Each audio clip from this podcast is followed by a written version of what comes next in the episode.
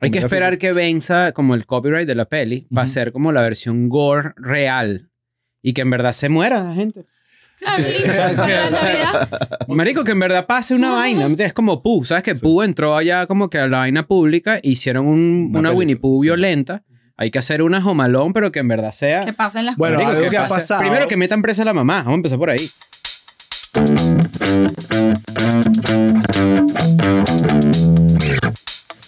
Claro. Tajante. Perdón, nada más quería que me diera ahí que ya Qué mierda. Bueno, Adrián, ¿cómo estás? Eh, con espíritu navideño. Eh, sí, feliz Navidad. Feliz Navidad.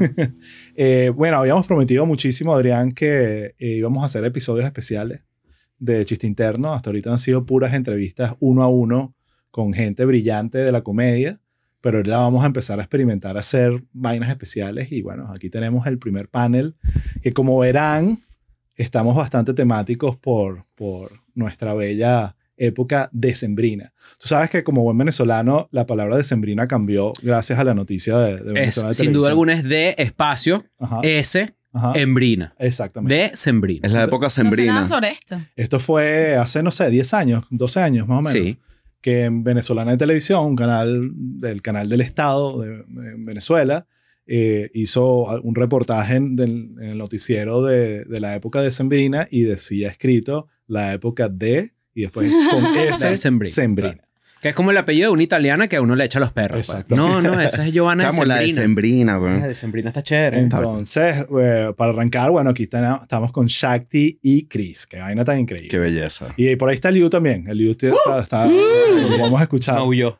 Eh, pero no caíamos todos y bueno, nada. Mm. eh, aquí estamos. Gracias por tenernos. Ey, vamos a estar en un especial de Navidad. Claro. Esto- Hay una cosa muy de la comedia que es los especiales de Navidad. Exactamente. Y es algo que, coño, que es una buena relación. La comedia con la Navidad siempre hay como algo ahí. Mm. Y hay algunas vainas que quiero hablar y que entremos en de- debate. Felices fiestas para la gente que no celebra. ¿me? Exacto. Es verdad. Que no observa. O ¿Sabes que ese es el- aquí en, en Estados Unidos como que para cuidarse de que la Navidad es solo de, de los católicos o los cristianos dicen Winter Holidays. Happy Exacto. Holidays. Happy Holidays. Ah, Exactamente. Hay mucho de. Happy hay something. gente que se ofende si le dices Merry Christmas o Feliz Navidad. Claro, entonces son los Winter Holidays. Entonces que pasan muchas vainas. Está el. Kawanza, el. Hanukkah. Ujú. Y después el año nuevo, que yo creo que no ent- entra como un holiday, pero es otra vaina. Y yo voy a arrancar por esa pregunta, que creo que es eh, interesante esa conversación. Si tuviesen que elegir entre Navidad y Año Nuevo, ¿con qué se quedan? Con la celebración y lo- el- el- la nota que genera Yo elijo el 24 el 24. porque te voy a decir una cosa. Esta es la razón. Mm. A mí no me gusta, yo soy llorona, llorona, llorona, llorona. Y yo te veo a ti llorar y lloro. Ok. Yo veo a cualquiera llorar y lloro, aunque yo no tenga ganas de llorar. O sea, tú me dices ahorita y lloro cu- por cualquier mierda. Entonces el 31 me parece pura lloradera. Los Mm. fuegos artificiales me parecen escandalosos. Eso es el 31. El 24, a mí me gustan los regalos. Ujú. A mí me gusta que me regalen cosas. A mí me gusta regalar cosas. Me encanta el consumismo. Entonces me quedo con el 24. Sí, ese es un argumento bastante sólido. Gracias. Yo creo que el 24 también. 24, sí. Porque el 31 de diciembre se fue un año. ¿no? No sé, no sé si ustedes en sus casas también era así. En la mía era, el 31 es la, la celebración triste, ¿me entiendes? Es la- Claro. la, la canción de Dale un abrazo a tu mamá que se va a morir ya. Mierda.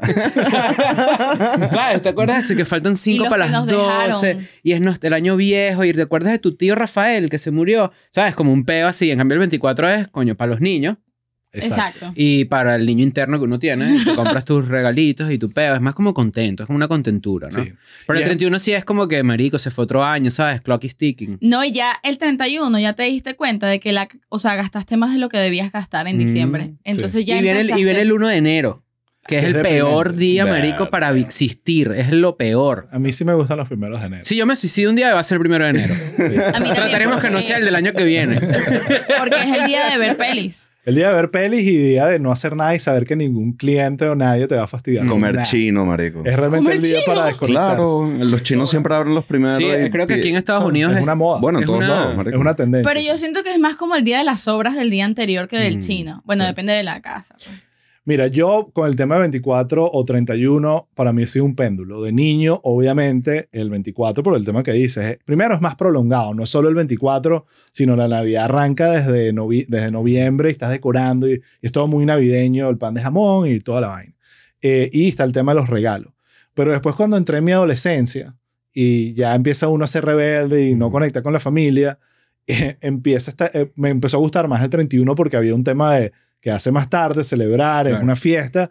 Y sinceramente yo por una buena época de mi vida más bien lo veía como algo positivo. Nuevo año, nuevas metas. Había como un tema más realista del que a- a- a- aferrarse para, para, el, para crecer y qué sé yo. Eh, pero después, cuando tuve niño, volví, volví eh, todo Claro. empezar. Totalmente, Volvió totalmente. todo otra vez a que la Navidad es mucho mejor y el 31 está, más bien este año estoy que sí, no, ¿sabes qué? No quiero ni siquiera quedarme hasta las 12 porque el año, el, el primero de enero viajamos, entonces vamos a estar como que no, no, ¿sabes qué? No celebremos el 31 y el primero de enero nos vamos tempranito, agarramos el carro y nos vamos. Yo siento que la Navidad es más disfrutable cuando hay niños cerca. Sí, claro.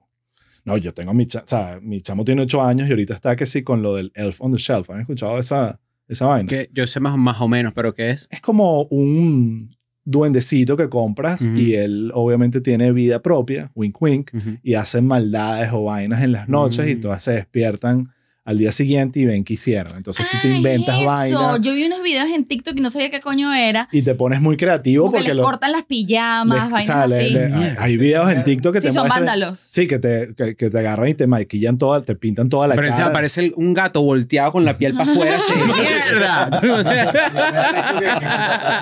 Que soy un enano y que hiciera la vaina de verdad. Ah, no, claro, Estoy seguro que alguien lo ha hecho.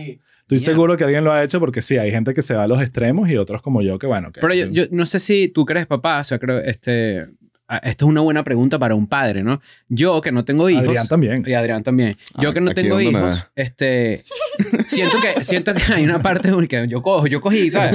Hay, hay una parte demasiado interesante de ser padre que yo, no siendo padre, puedo observar que es volver a, volver a vivir a través de los, de los ojos de tu hijo, ¿no? Tal cual. Eso es lo que es lo que sientes, tipo, vuelves a reconectar con el Osvaldo No pequeño. solo ¿no? eso, sino que está, es- al final está un acto egoísta porque te estás llenando a ti de emociones que no necesariamente son, están alineadas con la de tu hijo. Mm. Una- un tema que me pasó, mi hijo tenía que sí dos años y ya yo le estaba comprando Hot Wheels y él estaba que sí. Jugando no, con la caja. ¿sabes? Peppa. Pig, ¿sabes? No sé qué. Y yo como que no, el carrito porque yo estaba en mi cabeza Mm. que yo de chiquito, pero no era a los dos años, probablemente era a los siete. Entonces uno, muñeca, pues, quería su muñeca. entonces uno tiene que estar como alineándose ahí a, a- a lo que quieren, pero sí, hay mucho de revivir la- las emociones. El tema de Navidad, para mí Mm. el tema ahorita de, de San Nicolás y de todo, es un planzazo. ¿sabes? Yo me recho cuando yo veo en la calle papás que el carajito está, ¿por qué tal cosa? ¿Por qué tal cosa? Y el papá se cansa de explicarle el por qué. Y yo siento que es verdad, es como que, marico, una oportunidad tan interesante para también uno aprender. Sí. Claro, y eso lo digo yo no siendo papá, ¿no? No teniendo que lidiar con carajitos. Coño, Sí, ¿por. Decimos Sí, noveno porque me imagino que dices, cállate. ¿Por qué sale el sol? Y tú que sí, coño, me salió idiota. Sí, hay momentos, pero obviamente sí, hay momentos donde puedes como que estás estresado por algo y viene y te hace una pregunta totalmente absurda y uno y que ya ahorita no es el momento. Claro, pero, exacto. pero es divino, o sea, es Mm. una, es recomendado. Ahora, creo que tener hijos no es para todo el mundo, o sea, Mm. esa es la... Para gente aburrida no es. ese- no, pa- gen- hay gente O sea, que- digo, porque yo estoy ladillado y hay veces que yo digo, marico, ¿sabes qué podría ponerle picante a mi vida ahorita? 100%, Un bebé. No. 100% le va a poner picante. 100% es cero la razón. Verga, yo estoy demasiado lejana.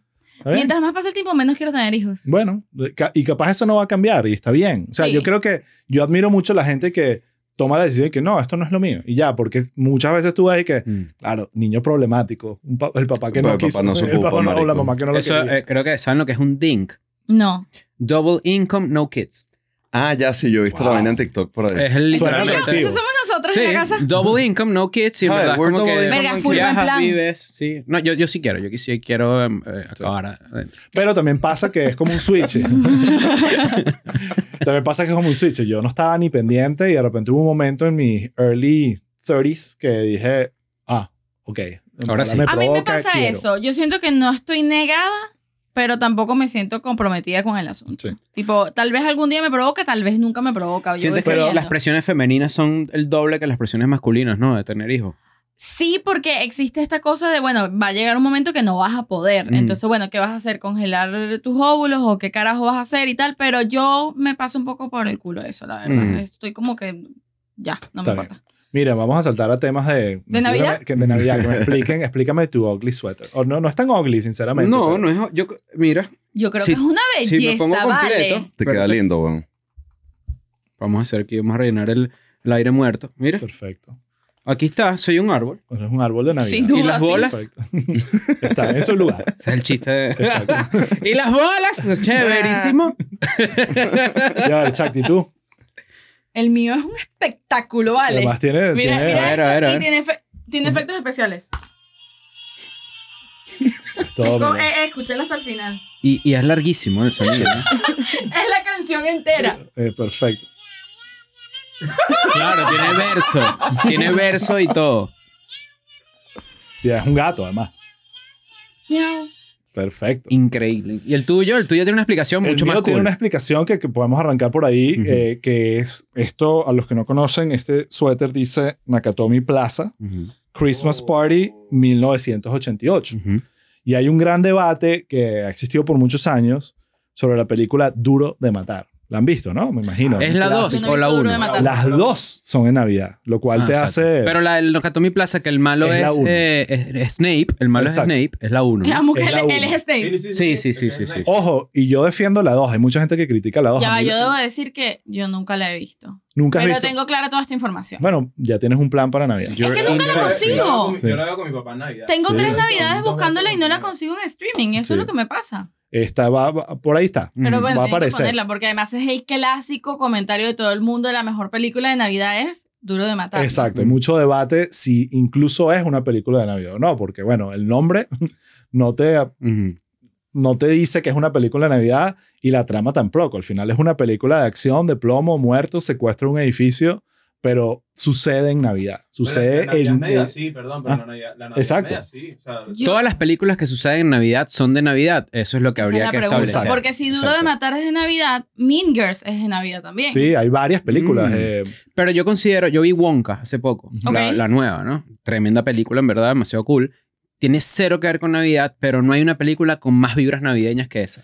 ese es el tema, que Duro de Matar tiene el espíritu de la Navidad en la película, porque es Navidad. Entonces el soundtrack, la música que están escuchando, los momentos irónicos donde hay tres muertos y está sonando un- Mm. una musiquita como la que acabas de poner. Yo Cuando creo que, poner, le, por favor, le mete, le, le mete el- la vibra y el espíritu navideño y te Mm. provoca verla en Navidad. Entonces, obviamente, eh, sal- es importante aclarar, Bruce Willis salió en un roast, no me acuerdo quién, diciendo y aclarando, voy a aclarar de una vez por todas, que Duro de Matar no es una película de Navidad. Y entonces, obviamente, Mm. a- a- a- como que... Pero era una joda también. A mí, para mí califica. Además, tiene un suéter de Navidad. Sí. tiene suéter, claro, es de Navidad. Claro. Hay otra película que yo puse en la lista. Avatar de Navidad. hay, hay, hay dos películas más que son bastante viejas de los 80, pero que a mí me marcaron mucho, que no son de Navidad, pero son de Navidad, que vale la pena mencionar también. Una es Los Gremlins. ¿No te- ¿Se esa Los Totalmente. de Gremlins es de Navidad. También hay una imagen Navidad. de un gremlin con un Claro, cosito de Santa. Pero no es una película. o sea, esa película ha podido pasar perfectamente en verano, Ujú. pero Sí. pasó en Navidad. ¿Entiendes? No es una película ¿Y de Harry Navidad, Potter? pero Harry Potter hay también. una Harry Potter que Harry Potter tiene una vibra burda navideña. Sin Sí, En, varias- en el universo de Harry Potter está Santa Claus. Marico, no, No, pero lo está dicen. Está Ah, Hagrid, claro, sí. pero no lo dicen. Mm. Y la otra, que esta sí es un clásico que tuve, tengo años que no la veo, es Trading Places. ¿Se acuerdan de esa película? Esta es la de, la de Dan Aykroyd y, y Eddie Murphy que se cambian. Ah, sí, de vida. Se cambia, uno es un millonario y el otro es un mendigo y se cambian la vida. Y Eddie Murphy se, se- como que se, se pone trajes en esta película. Sí, yo creo, sí, porque él era el mendigo y termina Mm. siendo el... el- Esto ya es su propio género. en la El- el- película el- en español era de mendigo Eddie Ya millonario. va, Murphy en pero traje. el Ah, clásico, el clásico millonario, más claro. grande de Navidad, que todos los años hacen una y una es peor que la otra siempre, es El Príncipe y el Mendigo. Sí. No sé por qué esa película es de Navidad. Esa película podría pasar. Porque son o sea, eh.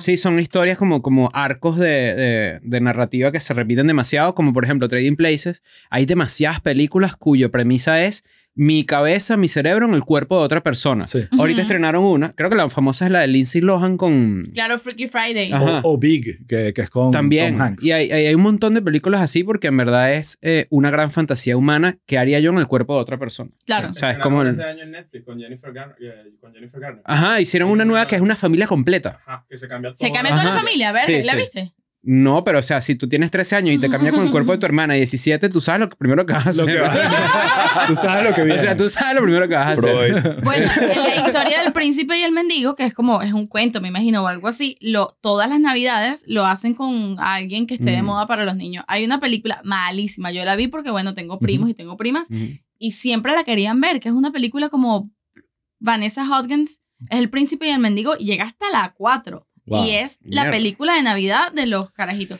Yo estaba leyendo justamente de Trading Places que la argumentaban como una película de Navidad. Primero, sucede en Navidad, eh, pero eh, es también el tema del espíritu humano. O sea, de, de este tema de alguien que era mendigo y ahora tiene todo este poder y todo esta. Se le abre el mundo y al otro que no era, cómo se le cierra y cómo eso puede ayudar a entender en, un en Mm. las Navidades es como ese momento para Estar en los zapatos del otro. estar en los zapatos Sí. del otro y reflexionar. Entonces que por eso quedaba bien ponerlo en, en, esa, en esa época. Sí, es una, es como por eso las películas de Navidad pueden resultarte demasiado cool o una mierda. Porque es un mensaje tan pendejo de transmitir, que es importante, pero es pendejo, es como, no sé, como sobreentendido, que tienes que manejarlo demasiado con mano izquierda, porque si no es demasiado pendejo, Sí. ¿no? O sea, como bolas. que queda preachy, queda fastidioso. No sé, mi- mis películas de Navidad favoritas, por ejemplo, El Regalo Prometido. Ujú. Es una película que es un mensaje, en verdad, el, el superhéroe es tu papá. La de Schwarzenegger. Sí. Sí. Marico, es increíble. El- el- el- en verdad el mensaje es Es demasiado recho. increíble. Tu, tu superhéroe en verdad siempre estuvo. Era tu papá, ¿no? Porque el carajito estaba obsesionado. No sé si recuerdan esta película con un juguete. Que era un favorito. El hijo superhéroe. me la pone todas las Sí. navidades. Esta es la película. carta de Santa pidiendo, el, pidiendo Turboman y no me llegó, obviamente. Bueno, viste. Pero es que Santa- y eso que Santa existe. Estamos en. Navidad, hay que creer. Coño la madre con Schwarzenegger. ¿vale? Sí, vale. Que no te Pero, trajo la vaina. pero, pero sí creo eso. Creo que en verdad es un mensaje que o transmites demasiado bien o queda demasiado mal. Santa Cláusula, por ejemplo, que es la otra película que vi reciente de Navidad o volví a ver, también el mensaje es como de importancia de la familia. Y No sé si ustedes recuerdan esta película. Es Tim Allen. Qué gran comediante era Tim Allen. Sí. Eh, está divorciado, es demasiado workaholic y, y él, él tiene, él va al Polo Norte con su hijo, pero el hijo no, el hijo cuenta eso, nadie le cree, el padrastro es psicólogo, es todo un drama que tú dices, marico, esto es una película familiar, pero en verdad es un, demasiado real, del peo con el padrastro, no sé qué y tal, y eso pudo haber salido bastante mal, si no lo Total. trataban como es lo que trataron. yo siento que pasa con las películas de Navidad, es como que si te pones a intentar decirme que este mensaje es demasiado profundo, se ve cursi, se ve panguela, porque la verdad es que el mensaje, lo que tú dices, es como que, bueno, somos familia y que Ujú. querernos es Navidad, ya. Si simplemente te diviertes con eso y haces una buena película de acción o Mi Pobre Angelito 2, Ujú. es una Claro. película de espías increíble. Sí. Es mejor que Misión Imposible. Es arrechísima, ¿me entiendes? Y no se van, o sea, el centro de la película no es el mensaje, porque el mensaje es una tontería, es muy fácil de entender. Como que Ujú. se van como con otras cosas, se van más a la comedia o a la acción o a la vaina. Y así creo que son más de pinga. Y se agarran del espíritu de la época para, para crear la vaina. Total. Eso, ahora, volviendo a películas de Navidad, que mencionaste mi pobre angelito, que quiero hablar de eso, porque esa para mí también temas de época y de edades, generaciones, pero para mí mi pobre angelito, la 1, y después hablaremos de la 2 porque Ujú. la vi recientemente haciendo la experiencia con mi hijo y que déjame mostrarle la peli y las amó, las amó así que, ojo, es difícil para un niño ahorita conectar con un contenido de dos horas. O sea, Ujú. tiene- De tiene- bolas. eh, pero están muy bien hechas ambas películas. Eh, ¿Qué películas de Navidad, eh, y si quieren podemos arrancar por mi pobre angelito, pero que son no necesariamente de comedia, pero de Navidad, Navidad, recuerden, recuerdan ustedes que le causaron un impacto así? Tú mencionaste, eh, El regalo prometido y El- Santa Cláusula. Pero creo que Home Alone también, porque no sé si le pasó a tu hijo que es una cuestión que a mí me pasa, o me pasaba cuando era pequeño. Que, por ejemplo, yo salí en la época de Toy Story, ¿no? Y Andy, si no me equivoco, tiene a mi misma edad. Y entonces era como que, supongo yo que es lo que pasó con... tal cual, Que es que se vio en la pantalla. se vio. Y yo me vi con Home Claro. Alone, porque Home Alone salió en el 93 la primera, si no me equivoco. Y la segunda, no sé, dos años después. Sí, Eh, y yo soy un poquito más, eh, más joven. Pero sí era como que, ah, mierda, mira lo que está haciendo él. Eso soy yo. O sea, estamos soy yo, como que en verdad, Claro. como que esa identificación con el peo, ¿no? Y más seguro una mamá es responsable también. a sí, yo también dejé a mi carajito, pero ese sí murió. sí. Eh, yo las vi las dos. O sea, un, un dato interesante es que traté de mostrársela a mi hijo hace como cuatro años, él tenía como cuatro. Mm, y no le gustó, más bien le dio miedo. O sea, es increíble que uno, el tema de las capas de las edades, claro. que se esa escena en mi pobre angelito donde él baja. Marico, del calentador. a Él daba al calentador, lo, Total. lo aterraba que no quería ver la vaina. Entonces, como que no conectó y que ok, la dejamos así. Y este año volvimos a intentarlo y es fascinado con la vaina y además se reía del mismo. Y que te acuerdas cuando yo era un Mm. niño y esta vaina me daba miedo.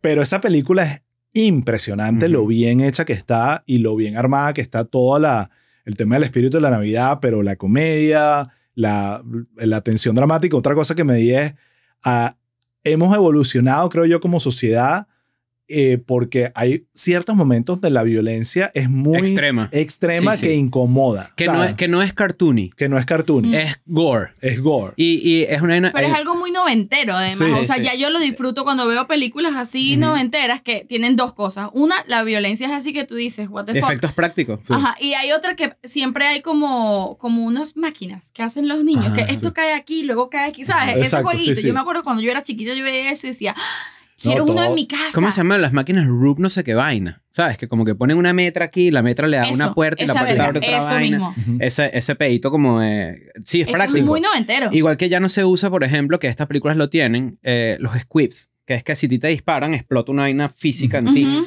Ahora es todo CGI y es una mierda Claro. porque nunca es igual. Sí. Pero esta película, por ejemplo, tiene un dato que a mí me vuelve mierda porque soy demasiado fan.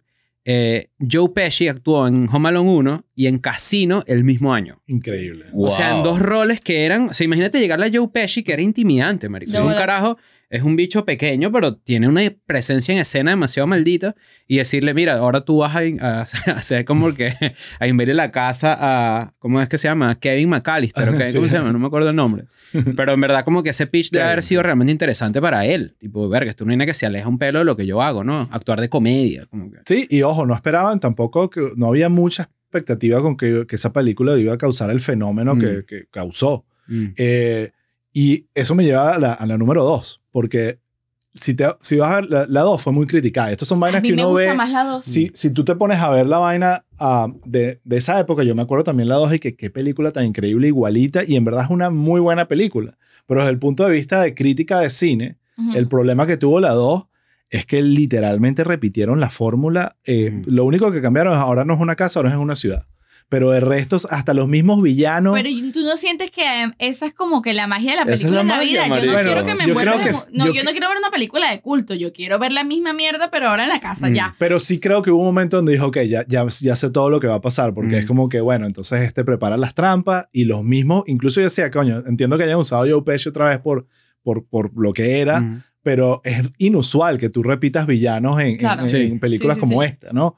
Eh, pero la película es arrechísima también y tiene y está demasiado bien hecha y bien armada. Parece Donald Trump, es un, Sí. dato Total. interesante. de la peli. Que por cierto, en Canadá se fueron de, de locos y lo, lo sacaron, lo, lo, lo sacaron de la película. Ah, la- lo censuraron esa lo parte. censuraron. y No, que, marico, marico. por favor, ¿sabes? Está- que- El hasta- daño que hace a. Biden, Y la escena que a mí me da miedo de esa, la, equivalente al calentador, era la señora con las palomas. Exacto. Que a mí esa vaina me da fobia. Yo tengo fobia a los animales sí. que vuelan. Bueno, y el y yo decía, marico, ¿cómo se le ocurre? Y el tipo con la pala en la primera también era, Era- cagante, güey. Bueno, volvemos. Era la misma fórmula. Era. Tiene que haber alguien que da miedo, que, Que al te final que no es lo que es. que es el que te revela el que- que mensaje. realmente es alguien bueno que tú tienes que ver más allá Pero de lo yo que aparenta. ¿no? siento, ¿no sientes que pasa? Yo siento que la película indicada para ver en Navidad, no de Navidad, para ver en Navidad, es la clásica película dominguera. Sí, claro. Y lo que tiene la película dominguera es que tú sabes todo lo que va a pasar y la disfrutas viéndolo sabiendo todo lo que va a pasar. Tal o cual. sea, Mm. ya es un estilo eso. Y no tiene que ser de Navidad. ¿Sabes? Y no que tiene eso, que que de eso Navidad. también quiero hablar, porque No, hay otros planes brutales Mm. para, para, para ver en Navidad que no necesariamente son películas. de Se ha perdido, yo creo que sí se ha perdido dentro de todo lo que ha- se ha reducido el attention span que tenemos. Se ha perdido el volver a ver una película para encontrarle cosas nuevas. Sí. Una gran película, tú la vuelves a ver una y otra y otra vez y el director te dejó clues o tiene easter eggs o tiene vainas O que la te la que la indican foreshadowing. No sé si vieron Total, la ahorita The. Killers of the Flower Moon. No la. No. No, todavía no. Bueno, Scorsese puso ahí en, en, en, en esa película, aparece un búho. Ok, Cuando tú la vuelvas a ver, o ahorita que lo van a ver por primera vez, hay demasiadas referencias a los búhos. ok. Y eso tiene un significado en la película. Pero eso, cuando tú ves una gran película y la vuelves a ver, tú dices, claro, ¿me entiendes? Claro. Como y que- también la edad en la que la ves. O sea, a mí me pasó que yo, por ejemplo, vi mucho cine muy joven porque era una cosa de mi casa. Yo me acuerdo que mi tío es súper cinéfilo y él me, me daba acceso a películas que a lo mejor yo a la edad que las vi no las entendía completamente, como que me encantaban, pero realmente no entiendo qué coño está pasando y las vuelves a ver ahorita y tú dices, wow, es otra película. Claro, porque ya no eres el niño. O sea, tú eres Es- Home Y tú eres el niño. pues. es otra película y tú eres otra persona. Y tú eres otra persona. Hay- Y mientras más la vas viendo, más vas agarrando otras cosas. A mí me pasó, qué bueno que mencionas eso, porque hay una película de Navidad que se llama, salió en los 80 también, se llama Santa Claus the Movie. O sea, volaron Mm. creativamente con el, con el nombre, ¿no? Y esta es una película donde está Dudley Moore, ¿se acuerdan de ese actor? El, Sí, el- ver, el, No, eh, Archie, no, ¿cómo se llamaba él? Él hizo una peli de él hizo de- Archie y él hizo, eh, hay una que la, The Woman in Red, eh, Ujú. hizo varias películas Ujú. popularísimas en esa época. Se llama Y- Santa Claus, así. Se llama Santa Claus the Movie, sí. Y está también John Lithgow, que es un actor Sí, claro. maravilloso. El de Third Rock from el the de Sun. El Rock from the Sun, el viejo, que él hace el villano. Yo de niño me llevaron aquí en Estados Unidos a ver esa película y fue, era mi película favorita de Navidad. Pues yo decía, ok, esta es la película. Yo cuando ahorita haga mi investigación para Chiste Interno, estoy seguro que esta va a estar entre las películas más amadas y sorpresa que es que sí, la- flop. la- el flop más grande Mm. en Estados Unidos. Ah. Entonces hay todo un cuento de que era una productora súper famosa que estaba haciendo películas muy exitosas en los 80. Hicieron esta peli y es un, eh, está este famoso um, que hace reseñas de películas que ya murió Roger Ebert. Ebert. ajá. Eh, hizo un- un- una reseña diciendo, esta película le va a encantar a los niños, pero para los adultos no sirve para nada. Mm. Y eso fue realmente lo... Yo de niño Claro, te encantó. estaba tan obsesionado, hay un cuento cómico que en la película hay un, eh, está obviamente Santa, eh, que no me acuerdo quién es el actor, está eh, Dudley Moore hace del duendecito de, de Santa que lo ayuda en las vainas, y después hay como una, una dupla de chamos, eh, de niñitos que son los niñitos que creen en Santa, que es como el niño pobre y la niña rica, hay un Ujú. poco de esa... De Esa misma dinámica de y- clase. Y John Lithgow es como el dueño de una juguetería corporativa que representa El todo lo- capital. el capitalismo y Ujú. toda la vaina, ¿no? Entonces, entre las vainas que había eran unas chupetas, literalmente unas chupetas que si los- en la película, si los niñitos se comían, podían volar. O sea, te comían la chupeta y los niñitos podían volar por el cielo y, y, y, lo- lo- y no sé quién se le ocurrió a esta, esto es los 80, obviamente es muy distinto a Estados Unidos, que vendían las chupetas.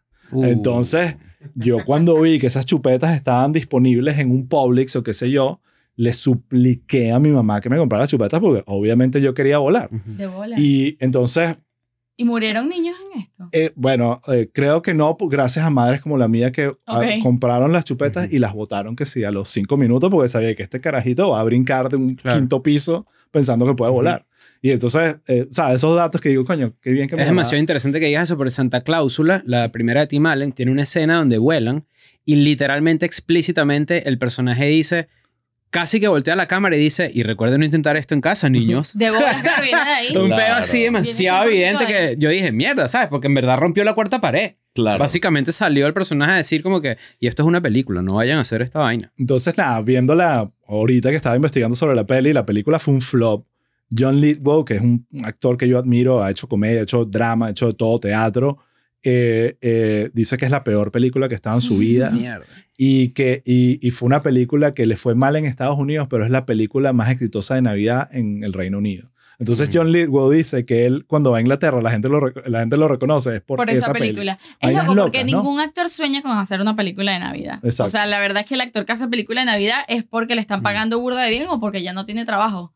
Sí. Porque realmente-. Ah, no, sería lo máximo, que no lo digo como algo malo, pero si te pones a pensar, la verdad es que ningún actor quiere hacer una película de Sí, Navidad. está a menos de que le den una menos. vuelta y una peli que tengo años que no veo, pero me acuerdo que en su época me fascinó, que era Bad Santa. ¿Se Ah, sí, esa peli? Sí, claro. marico. Exacto. Ujú. Es una peli que se, no es normal, no es una película, pero es de Navidad, es de un Santa con peos, básicamente. Y hay actores que se lo usan un montón. A mí, por ejemplo, me encanta el Grinch. Yo amo el Ujú. Grinch y yo creo que Jim Carrey está increíble en Sí. el Grinch. O sea, toda la imagen que uno tiene del Ujú. Grinch hoy en día es la vaina que Yo la, vi, ahí. yo la vi hace poco y te debo confesar que... que la odiaste. La odié. Yo amaba el O Grinch. sea, yo no entiendo que, o sea, la, la puse, ¿no? Porque en verdad estoy, eh, es casual que estamos hablando de esto porque me puse a ver bastantes películas de Navidad, pero era como que, ¿cómo esto pasó? ¿No?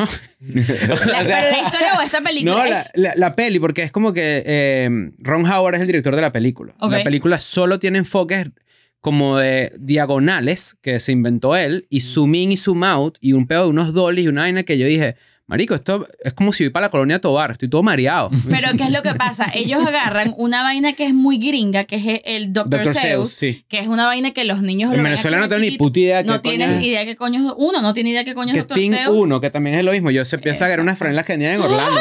Yo literalmente pensaba que era para que la gente no se Claro, perdiera. entonces esto era como los clásicos cuentos de niños como a uno le contarían, bueno, yo no sé qué, pero es el clásico cuento de la vaina, todo rima, tacata, y entonces ellos agarran una de las cosas de Dr. Seuss que no existen las líneas rectas, y me imagino que por eso el director hace eso, como que la cosa de este escritor y de las ilustraciones de sus cuentos es que no hay una línea recta nunca, todo es una curva, todo es una vaina, Ujú. taca. Entonces ellos agarran este universo, que es un universo como decirte el universo de J.K. Rowling de Harry Potter, pero el de Dr. Seuss, y lo vuelven humano. Entonces, si te lo pones a pensar desde ese punto de vista, tú dices, Mm. verga, mira cómo vuelven esto a la realidad. Y el Grinch, a nivel como de cuento.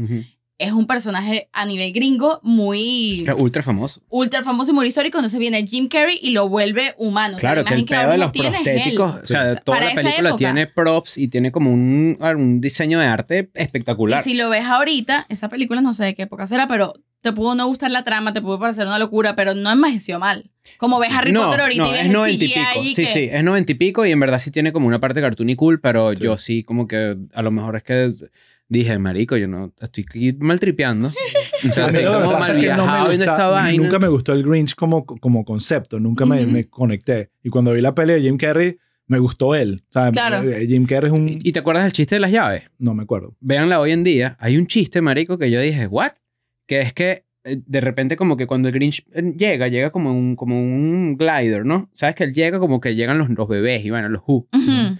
Y el carajo llega y vaina, y entonces como que hay un momento donde va bajando por un edificio y está la ventana y hay una gente rumbeando, no sé qué. Y hay un close-up a una pecera y hay gente tirando llaves adentro de la pecera. ¡Qué loco! Y es la vaina de la fiesta swinger esa donde agarras las llaves, marico, y agarras una llave y la persona Mm. que te tocó le metiste, ¿me entiendes? Y yo dije, ¿qué es este chiste en esta película? weón? y así hay como tres o cuatro Sí, que hay, tú hay dices burda de como chistes que... como bien adultos.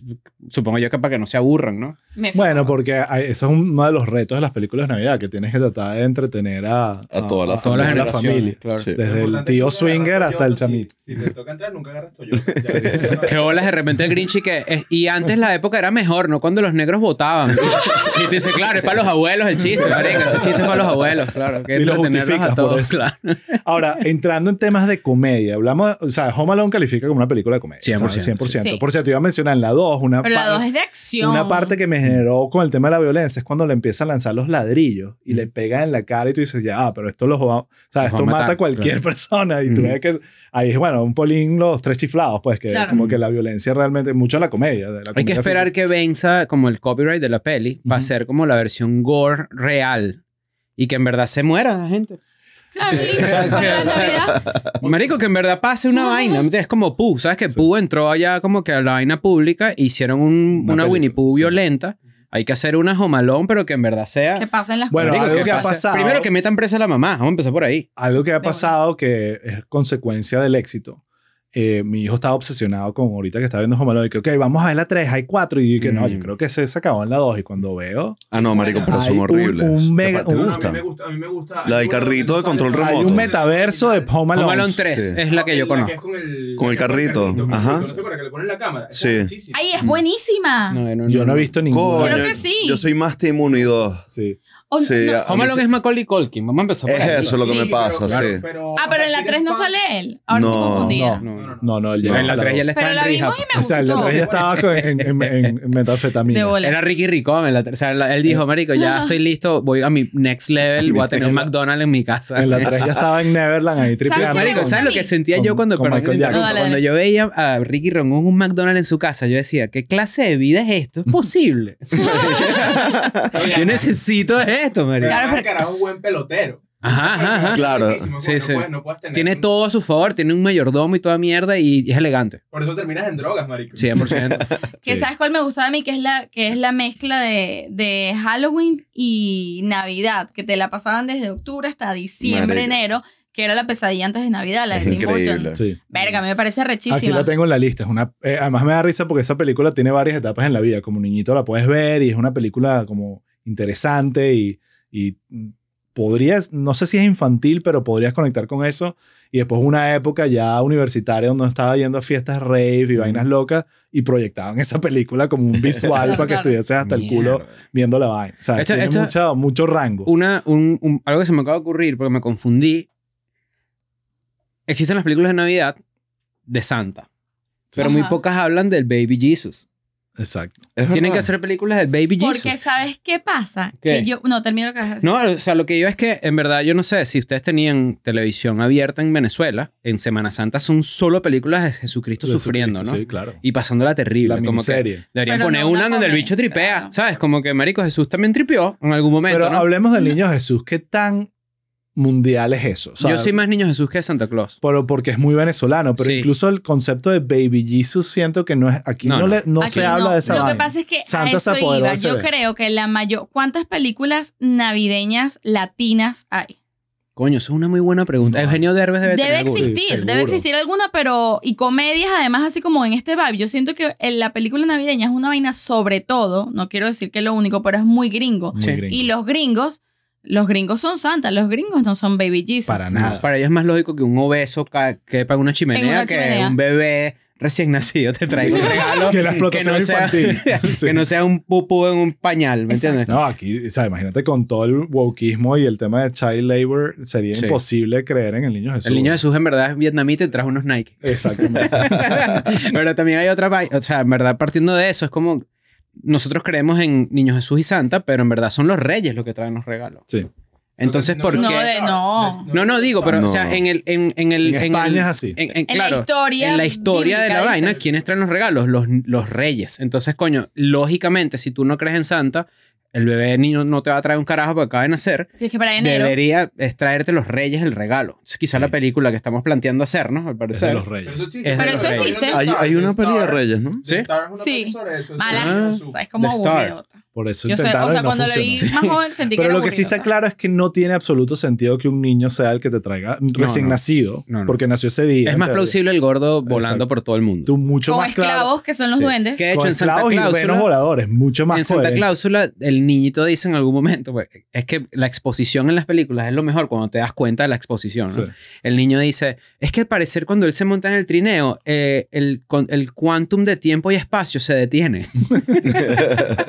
y tu niño tiene seis años, ¿me entiendes? Sí. Ahora, de, volviendo al tema de otras películas de comedia que recuerdan de Navidad, yo tengo dos en mente que, que, que- porque no es fácil. Ah, Yo siempre he dicho aquí que las el, cine de comedia es difícil. Ujú. Muchas películas de comedia no lo logran. Por eso hay una decadencia brutal. Exacto. Otro y- tema. Exacto. Y porque hay otras vías para hacer comedia Ujú. que son más dadas para que la Ujú. vaina funcione. Eh, pero sí hay, obviamente mi pobre angelito, que además mi pobre angelito lo logra en el sentido que además es para toda la familia. Que hacer comedia para toda la familia de Navidad, coño, un reto. Eh, pero está Elf. A mí Elf me gusta mucho. Elf es buenísima. increíble. Elf es de verdad. Y bueno, que claro, Will Ferrell es como que sí de bolas. Él tiene que ser Elf. ¿sabes? Sí, Como sí, que- sí. Una capacidad de Y verse de vibe- 12 y 40 años. Comedia romántica también, Sí. ¿no? Que tiene Sí. como que esa mezcla de esas dos cosas. Yo creo que tiene todo. Tiene la parte romántica, la parte de que sí la puedes ver con un, con un niño tranquilamente, pero también tiene el humor de Will Ferrell que, que sí, que puede, tiene un rango bueno. 100%. Hay Y una, te hay una anécdota de esa peli que James Caan es el papá de este carajo, ¿no? Sí, sí, James Caan. Sí. Él sale en El Padrino, tengo entendido, ¿no? Eh, si mal no recuerdo.